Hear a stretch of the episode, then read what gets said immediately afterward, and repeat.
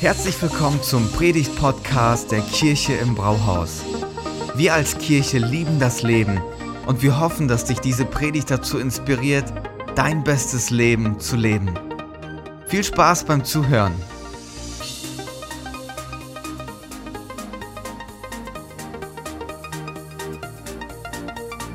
Heute, wie Stella das schon gesagt hat, ist unser Abschluss von unserer Herzschlag-Season.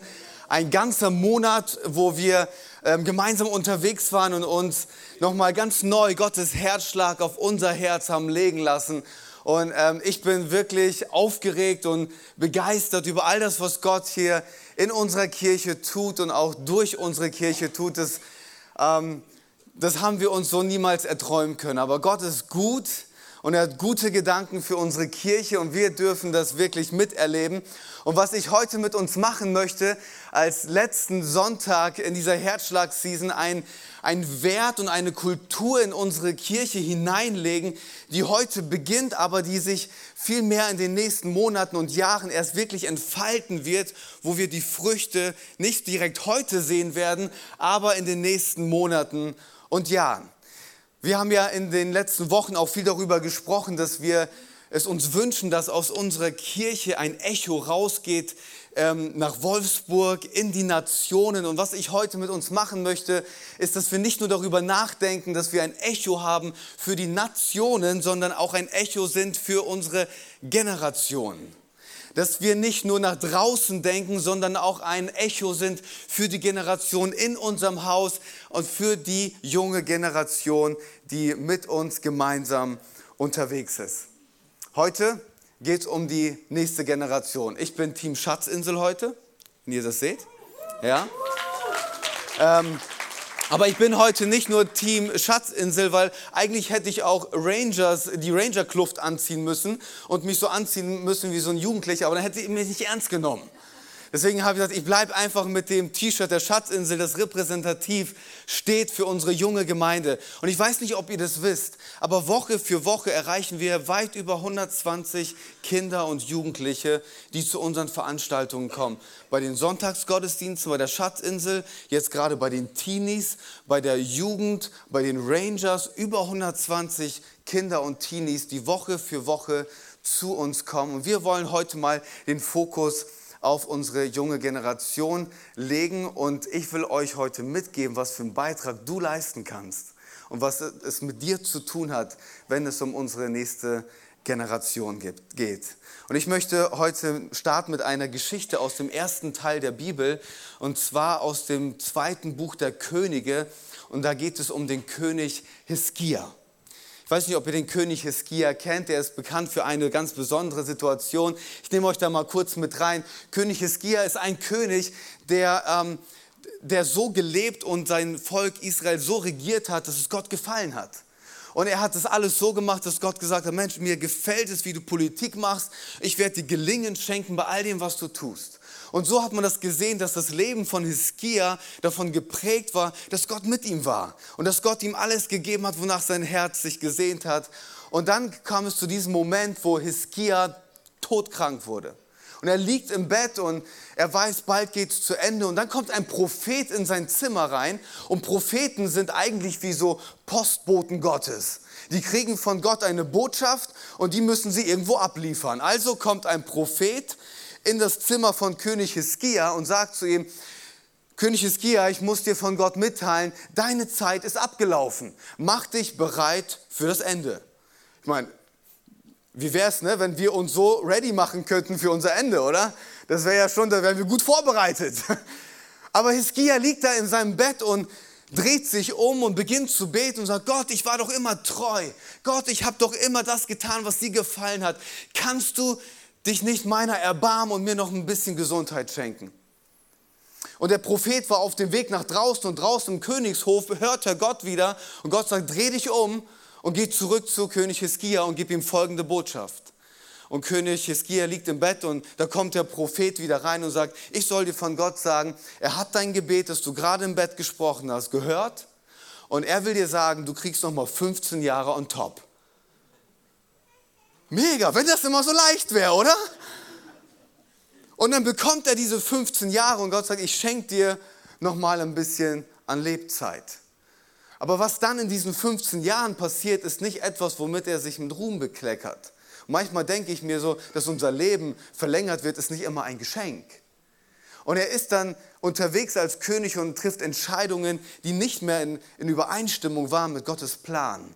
Und dann trifft er Entscheidungen, wo es darum ging, dass er sein eigenes Reich aufbaut und seinen eigenen Reichtum sammelt und das macht, was ihm gefällt. Und dann am Ende spricht Gott wieder zu ihm und sagt, okay, König Iskia, deine Zeit läuft jetzt wirklich ab und ich werde dir jetzt sagen müssen, dass so wie du unterwegs warst, das hat jetzt Konsequenzen. Es wird ein Volk geben, das, wird, das, werden die Babylonier sein und die werden das Volk Israel einnehmen. Alles, was du aufgebaut hast, wird zerstört werden. Dein Reichtum wird weggenommen werden. Ähm, deine Kinder werden verschleppt werden und entführt werden in ein neues Land. Dramatisch, hochdramatisch, was auf das Volk zukommt. Und dann spricht König Hiskia Worte, das sind seine letzten Worte, die es über ihn in, diesem, in der Bibel gibt. Und das sind Worte, die uns eigentlich erschüttern sollten und die für uns heute wie so eine Warnung sind. Und das möchte ich gerne uns mal kurz vorlesen. Er sagt dann, das sind seine letzten Worte, nachdem er diese Warnung von Gott gehört hat. Er sagt, wenn nur wenigstens zu meiner Lebzeiten noch Frieden und Sicherheit herrschen. Warte mal kurz. Ganz kurz. Du kriegst gerade von Gott eine Botschaft, dass deine Kinder verschleppt werden, dass dein Reichtum zerstört wird, dass dein Vermächtnis, das du aufgebaut hast, in Schutt und Asche liegen wird und du liegst im Bett und sagst, Hauptsache, mir geht es gut, nach mir die Sintflut. Was ist los mit ihm? Was ist da passiert? Und das war die Haltung, die er hat. Hauptsache Frieden, solange ich noch lebe. Hauptsache mein Ruhm zu meiner Lebzeit. Und ich denke mir so, du hast nicht weiter gedacht als dein Leben. Und das ist für uns als Kirche etwas, was ich übertragen möchte. Wenn wir das auf unsere Kirche übertragen, wir wollen hier etwas bauen, wo es nicht nur darum geht, dass es uns gerade heute, jetzt und hier gut geht. Wir wollen nicht etwas bauen, dass wir sagen, Hauptsache ich bekomme zu meiner Lebzeit die geistliche Nahrung, die ich brauche, damit es mir gut geht. Das ist nicht die Haltung, die wir haben wollen. Wir wollen, dass hier etwas entsteht, das weitergetragen wird von Generation zu Generation zu Generation, das darüber hinausgeht, über unsere Lebzeit. Ein Echo, das in unsere Generation geht. Warum? Weil das ist das Wesen unseres Gottes. Gott ist ein Gott der Generationen. Wann immer du in der Bibel dich umschaust, du wirst es entdecken, Gott ist ein Gott der Generation. Er ist der Gott Abrahams, Isaaks und Jakobs. Er ist ein Gott, der einen Traum schenkt und dieser Traum wird sich nicht in einer Lebzeit erfüllen, sondern wird weitergetragen. Wenn wir uns das mal anschauen, Abraham bekommt diesen Traum von Gott, aus dir werde ich eine große Nation machen. Hat Abraham das gesehen? Nein, hat er nicht gesehen. Er hat einen Sohn bekommen, Isaac. Was war das große das, das, die große Geschichte von Isaac, dass er beinahe auf dem Altar gestorben ist? Nee, er hat das, den Staffelstab aufgegriffen und hat einen Sohn bekommen namens Jakob. Und Jakob hat gesehen, dass das, was Gott Abraham versprochen hat, in Existenz kommt. Wenn Gott einen Traum in unsere Kirche hineinlegt, dann ist es ein Traum, der größer ist als Stella und ich, größer ist als ihr, größer ist als die Gemeindeleitung. Es ist ein Traum, der weitergeht von Generation zu Generation zu Generation. Und ich schaue zurück und ich, ich sehe, wie Gott das schon gemacht hat, als der Gründungspastor Kropp begonnen hat, einen Traum zu haben für diese Region. Dass diese Region erreicht wird mit der guten Botschaft von Jesus. Und als er nicht mehr war, hat er den Staffelstab weitergegeben an Harry Leites. Und er hat es aufgenommen und hat es weitergeführt. Und dann ist er dramatisch gestorben am Krebs. Und dann kam der nächste Pastor. Und dann war Kurt da. Und dann war Lothar da. Und jetzt sind Stella und ich da. Und ich will dir was sagen. Ich bete schon für Nachfolger. Nicht, weil ich hier schnell raus will. Ihr werdet mich so schnell nicht los. Aber was ich bete ist, dass Gott unsere nächste Generation bereit macht. Dass Gott unsere nächste Generation ready macht, den Staffelstab zu nehmen und weiterzulaufen und zu sagen, Gott hat einen Traum hier reingelegt und der wird weitergetragen von Generation zu Generation. Und so wollen wir Kirche bauen. So wollen wir Kirche bauen. Es ist größer als das, was unser Leben ausmacht. Wenn wir das Neue Testament schauen, dann sehen wir das gleiche Prinzip Paulus gründet eine Kirche und er gibt diese Kirche an seinen Ziehsohn weiter, an Timotheus. Und dann spricht er zu Timotheus mit seinem zweiten Brief, den er ihm schreibt, folgendes. Er sagt, das, was ich dir anvertraut habe, das nimm auf und behalte in deinem Herzen. Aber gleichzeitig halte Ausschau nach Menschen, denen du das anvertrauen kannst, die das wiederum, was du ihnen anvertraut hast, auch wiederum anderen Leuten anvertrauen kannst. Was ist der Gedanke dahinter? Das bleibt bei Paulus nicht stehen. Es geht zu Timotheus und es geht zu der nächsten Generation und es geht weiter von Generation zu Generation. Reich Gottes oder Kirche, wie Jesus sie sich gedacht hat, funktioniert immer so. Eine Generation zur nächsten, gemeinsam, Hand in Hand, das aufbauen, was Gott hier reingelegt hat. Warum bin ich da so leidenschaftlich? Warum bewegt mich das so sehr? Mich bewegt das so sehr, weil uns in unserer letzten Fortbildung als Gemeindeleitung wurde uns nochmal ganz neu und bewusst vor Augen geführt, was auf dem Spiel steht, wenn wir unsere neue, unsere junge und nächste Generation nicht im Blick haben und ihnen helfen, ein Teil zu werden von uns als Kirche. Was steht auf dem Spiel? Die geistliche Zukunft meiner Kinder, deiner Kinder, die geistliche Zukunft deiner Enkelkinder steht auf dem Spiel. Was meine ich damit? Wenn es uns als Kirche nicht gelingt, Kirche so zu bauen, dass die junge Generation hier ein Zuhause findet, wo sie ihre Begabungen leben kann, wo sie ein Teil werden können von dem, was hier passiert, wo sie eine Menge Spaß haben, wo sie gefördert werden, wenn wir ihnen diesen Platz und diesen Raum nicht geben, dann werden wir sie verlieren. Wir werden eine ganze Generation verlieren. Jetzt sitzt du hier und denkst, oh, Thomas, du bist aber echt dramatisch heute Morgen. Ja, bin ich. Warum? Weil die, die Zahlen zeigen das. Und es gab genug Untersuchungen, die genau das bestätigen. Was, was sagen die Untersuchungen, die, ähm, die die Leute gemacht haben? Die sagen Folgendes. Wenn eine Kirche so gebaut wird, dass es Erwachsene gibt, die ihren Gottesdienst genießen und die Kinder bespaßt werden nebenher, dann werden die Kinder nur so lange mit ihren Eltern in den Gottesdienst gehen, solange sie müssen. Aber sobald sie selber entscheiden können, werden sie schneller aus der Kirche laufen, als Usain Bolt rennen kann. Warum? Warum? Weil wir ihnen es nicht ermöglicht haben, mit ihrer Leidenschaft, mit ihrer Energie, mit ihrem Verrücktsein einen Ort zu geben, wo sie all das einsetzen können, was Gott in ihnen hineingelegt hat. Und wenn wir ihnen diesen Raum nicht geben, werden sie sich andere Räume und Kontexte suchen, wo sie genau das leben können. Und deswegen ist mir das so wichtig zu sagen, ich bin nicht bereit, diesen Preis zu bezahlen. Ich bin nicht bereit, eine Kirche zu bauen, wo wir sagen, Hauptsache uns geht's gut. Nee, wir müssen den Blick haben für unsere nächste Generation. Lass uns ehrlich sein. Komm, wir sind nicht wie Hiskia und sagen, Hauptsache uns geht's gut. Lass uns nicht ein Hiskia sein, der sagt, solange ich am Leben bin, habe ich meine Berufung gelebt, meine Bestimmung gefunden, mich geistlich gut ernährt und Erfüllung in meinem Leben gehabt. Das kann es nicht sein, oder? Wir wollen darüber hinausdenken. Deswegen habe ich das mal so zusammengefasst. Die Zukunft der Kirche im Brauhaus entscheidet sich an unserer Fähigkeit, die nachwachsende Generation für Jesus zu gewinnen. Und ich führe das mal ein bisschen weiter und ihnen ein Zuhause zu schenken, in dem sie mit dem von Gott gegebenen Potenzial und Begabungen sich entfalten können und eine Menge Spaß haben. Das wird unsere Zukunft ausmachen müssen, wenn wir über unsere Generationen nachdenken.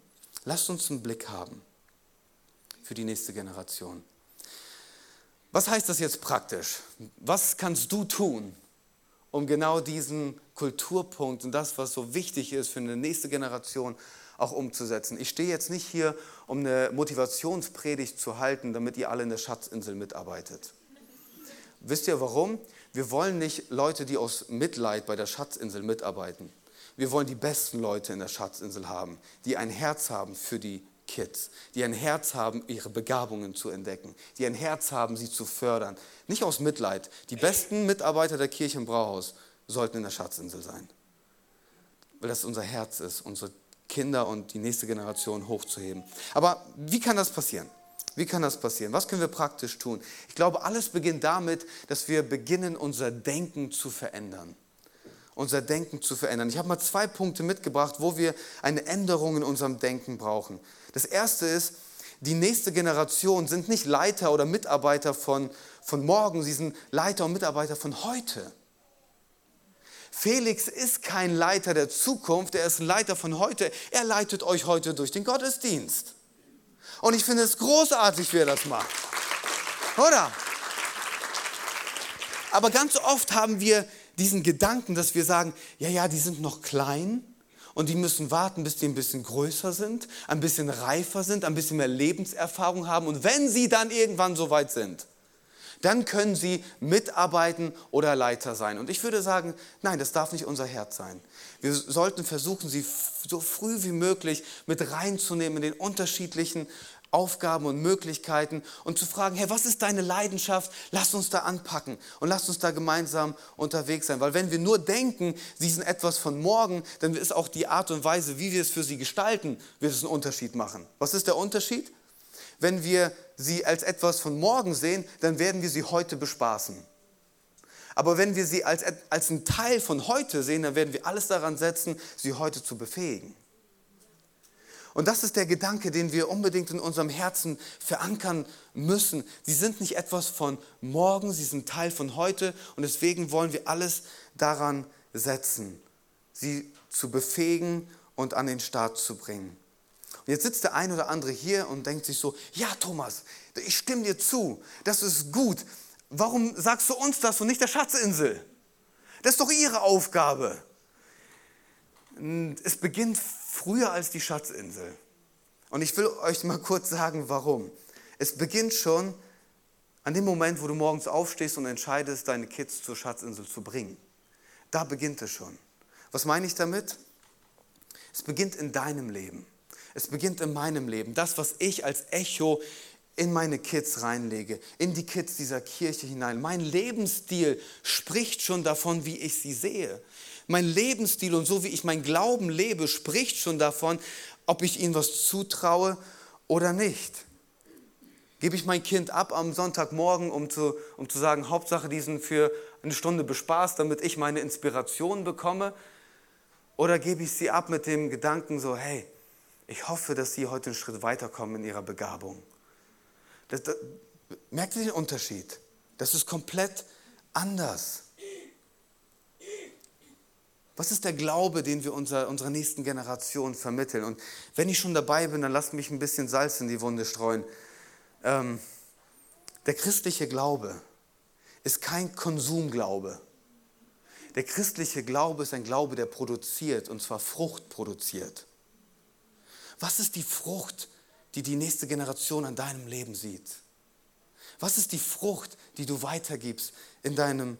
In dein Umfeld, in die nächste Generation. Genauso wenig ist die Kirche ein, ein Vergnügungszentrum. Es ist ein Zentrum, wo man ausgebildet wird für das, was Gott einen als Auftrag gegeben hat. Und genauso ist die Kirche auch kein Einkaufszentrum. Es ist ein Zentrum des Gebens. Denn so sehr hat Gott die Welt geliebt, dass er seinen Sohn gab. Das ist im Kern des christlichen Glaubens zu geben, ein Teil zu sein von dem. Und deswegen ist unsere Schatzinsel auch keine Kinderkrippe. Es ist ein Fitnessstudio. Unsere Kids ready zu machen, stark zu machen für den Glauben mit Jesus, sie fit zu machen für das, was Gott ihnen gegeben hat. Das ist ein Unterschied, wie wir denken. Merkt ihr das? Und das muss uns ausmachen, wenn wir ein Echo sein wollen für die nächste Generation. Es beginnt damit, wie wir selber unseren Glauben leben und vorleben. Es ist nicht die Kirche von morgen, Teil von heute. Und das Zweite, wo wir unser Denken ändern müssen, ist, dass wir sagen, die, junge, die jungen Leute sind Verstärkung und nicht Ersatz. Sie sind eine Verstärkung und nicht Ersatz.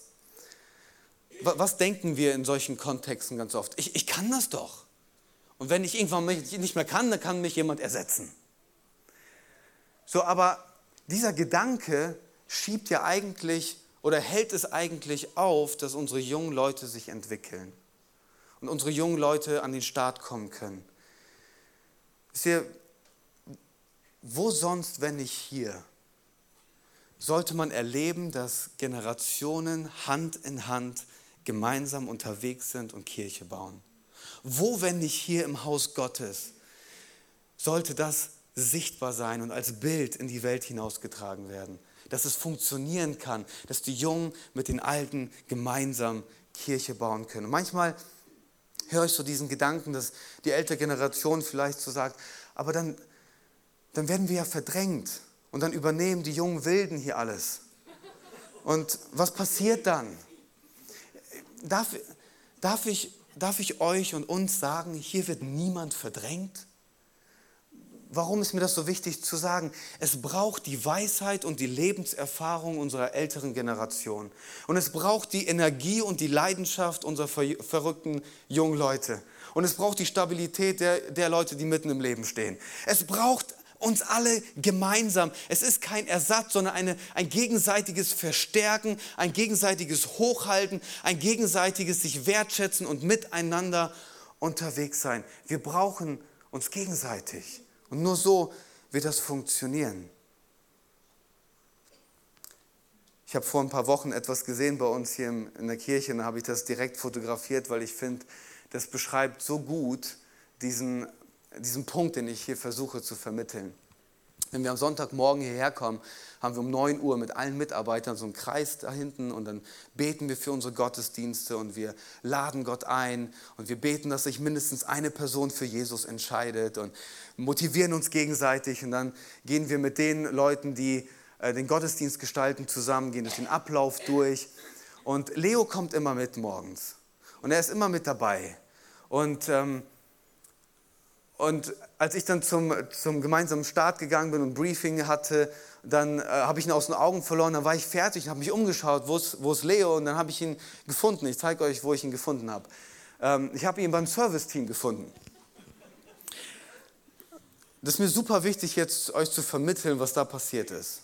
Was ist da passiert? Während ich mein Briefing hatte, war Bernd und Thomas ähm, beim Serviceteam und das Serviceteam stellt jeden Morgen alle Stühle gerade, guckt, dass der Saal ready ist, um euch zu empfangen und die machen hier alles bereit, damit wir einen guten Gottesdienst haben. So, und an diesem Sonntag waren sie etwas dünn besetzt.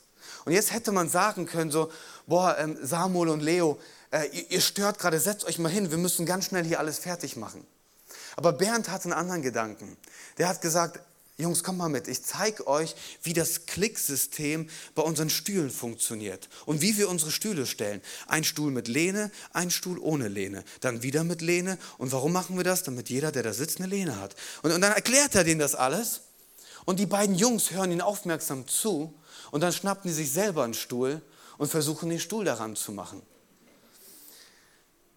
Die beiden Jungs waren es für Bernd und Thomas wert, gesehen zu werden nicht als Ersatz irgendwann, sondern als Verstärkung, auch wenn es ein bisschen länger dauert, auch wenn es nicht so smooth läuft wie sonst. Die haben die gesehen. Und als ich nach Hause gekommen bin, habe Leo gefragt, hey, wie war die Schatzinsel, was hast du gelernt? Und hat er gesagt, Papa, ich habe Stühle gestellt. Was, was vermitteln wir ihnen? Du bist ein aktiver Teil von heute, als Verstärkung für unsere Teams, Hand in Hand. Es beginnt in unserem Denken. Wie denken wir über unsere nächste Generation? Als Verstärkung und nicht Ersatz.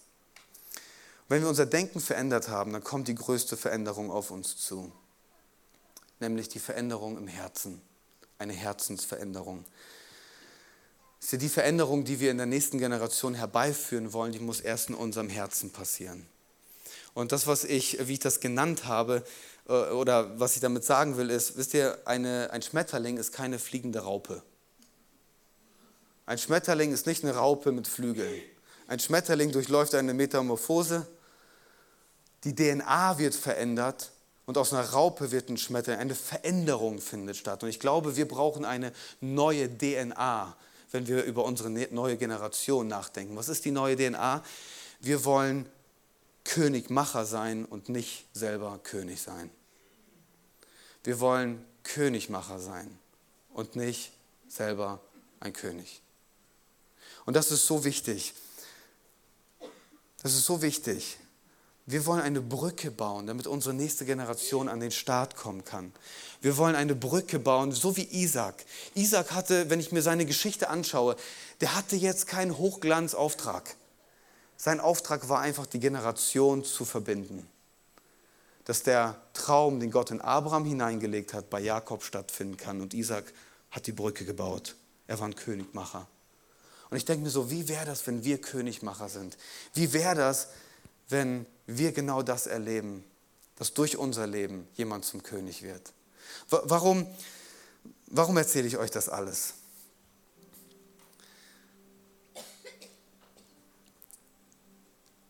Weil es meine persönliche Geschichte ist. Ich wäre heute nicht hier, hätte ich nicht einen Königmacher.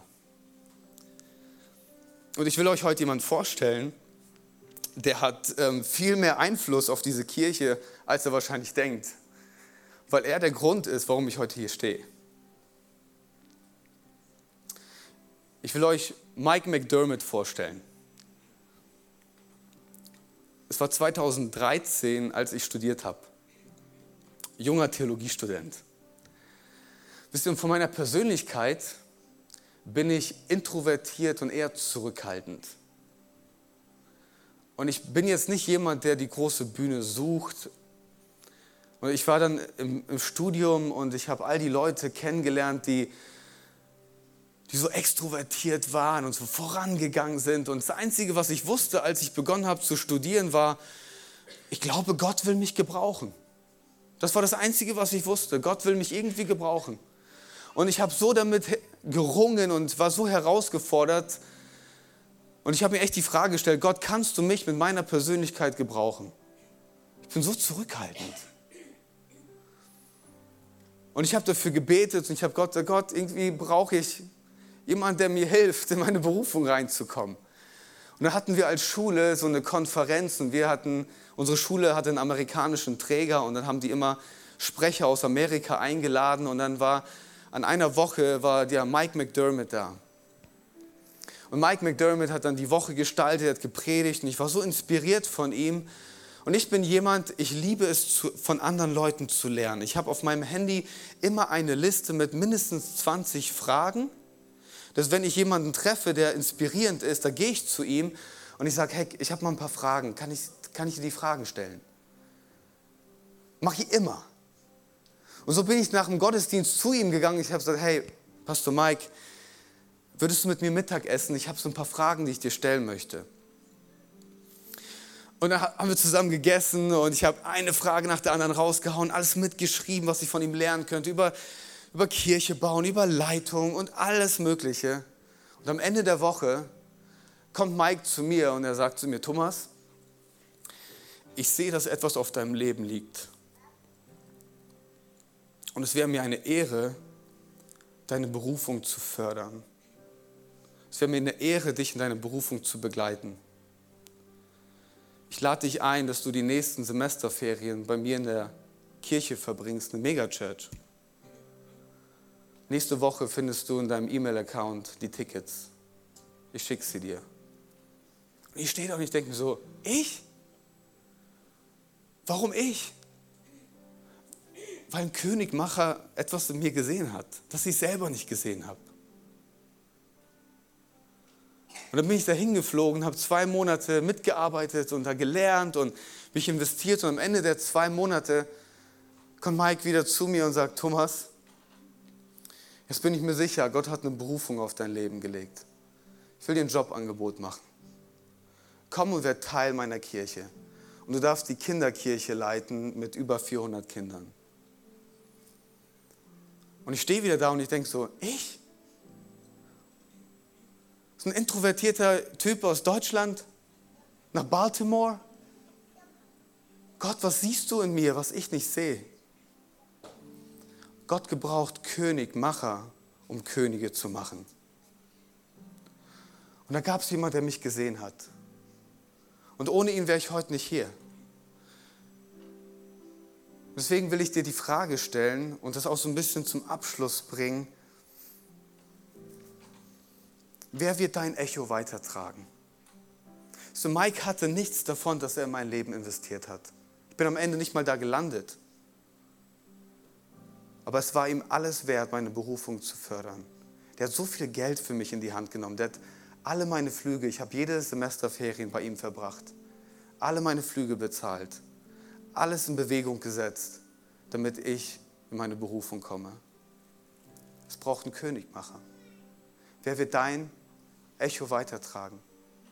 Als ich vor zehn Jahren in meinen Dienst gestartet bin und angefangen habe, zu, der Kirche mitzuarbeiten, hat mir jemand folgenden Satz gesagt, der hat sich in mein Herz eingeprägt.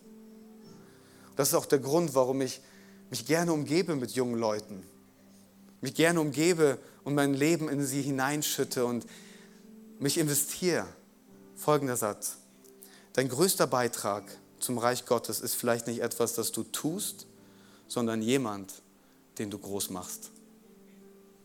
Dein größter Beitrag zum Reich Gottes ist vielleicht nicht etwas, das du tust, sondern jemand, den du groß machst. Dass wir das hier heute erleben dürfen und dass wir diese Geschichte, das ist der Pastor Mike in Baltimore, der hat Aktien daran, was hier passiert, weil er mich gesehen hat und mich gefördert hat. Deswegen möchte ich uns jetzt gemeinsam einen Moment geben und dir die Frage stellen, für wen sollst du zum Königmacher werden? Vielleicht sitzt du hier und denkst dir so, aber ich habe kein eigenes Kind. Hey, hier gibt es viele Kinder in der Church. Wir sind eine Familie, also sind es auch deine Kinder. Leo wird von euch allen miterzogen. Ich weiß noch nicht so genau, ob das gut ist. Spaß. Spaß. Es braucht, hey, es braucht Königmacher. Und ich, will einen Moment geben. Hey, nimm dir, nimm dir jetzt ein bisschen Zeit. Vielleicht hast du sogar das Heft mit von unserer Herzschlag-Season und schreib eine Person rein. Eine Person. Frag Gott, Gott, für wen kann ich zum Königmacher werden? Dass aus dem Felix ein König wird und dass aus den ganzen anderen Kids hier Könige werden, die das, was wir hier bauen wollen, richtig gut bauen können. Nehmt euch einen Moment Zeit.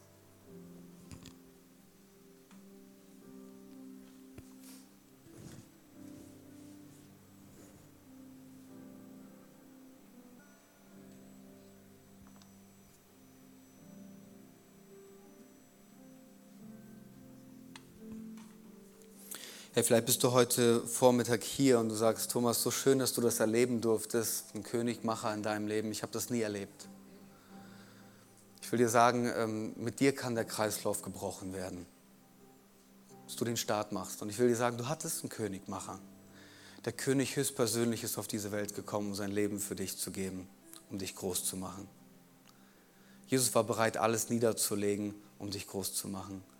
Und das ist die Haltung, die unser König uns vorgelegt hat. Die wollen wir auch haben. Lass mich beten. Jesus, danke, dass du unser Königmacher bist. Vielen Dank fürs Zuhören. Wenn du eine Frage hast, kannst du uns gerne eine E-Mail an info at kirche-im-brauhaus.de schreiben. Wir geben unser Bestes, um deine Fragen zu beantworten. Bis zum nächsten Mal beim Predigt-Podcast der Kirche im Brauhaus.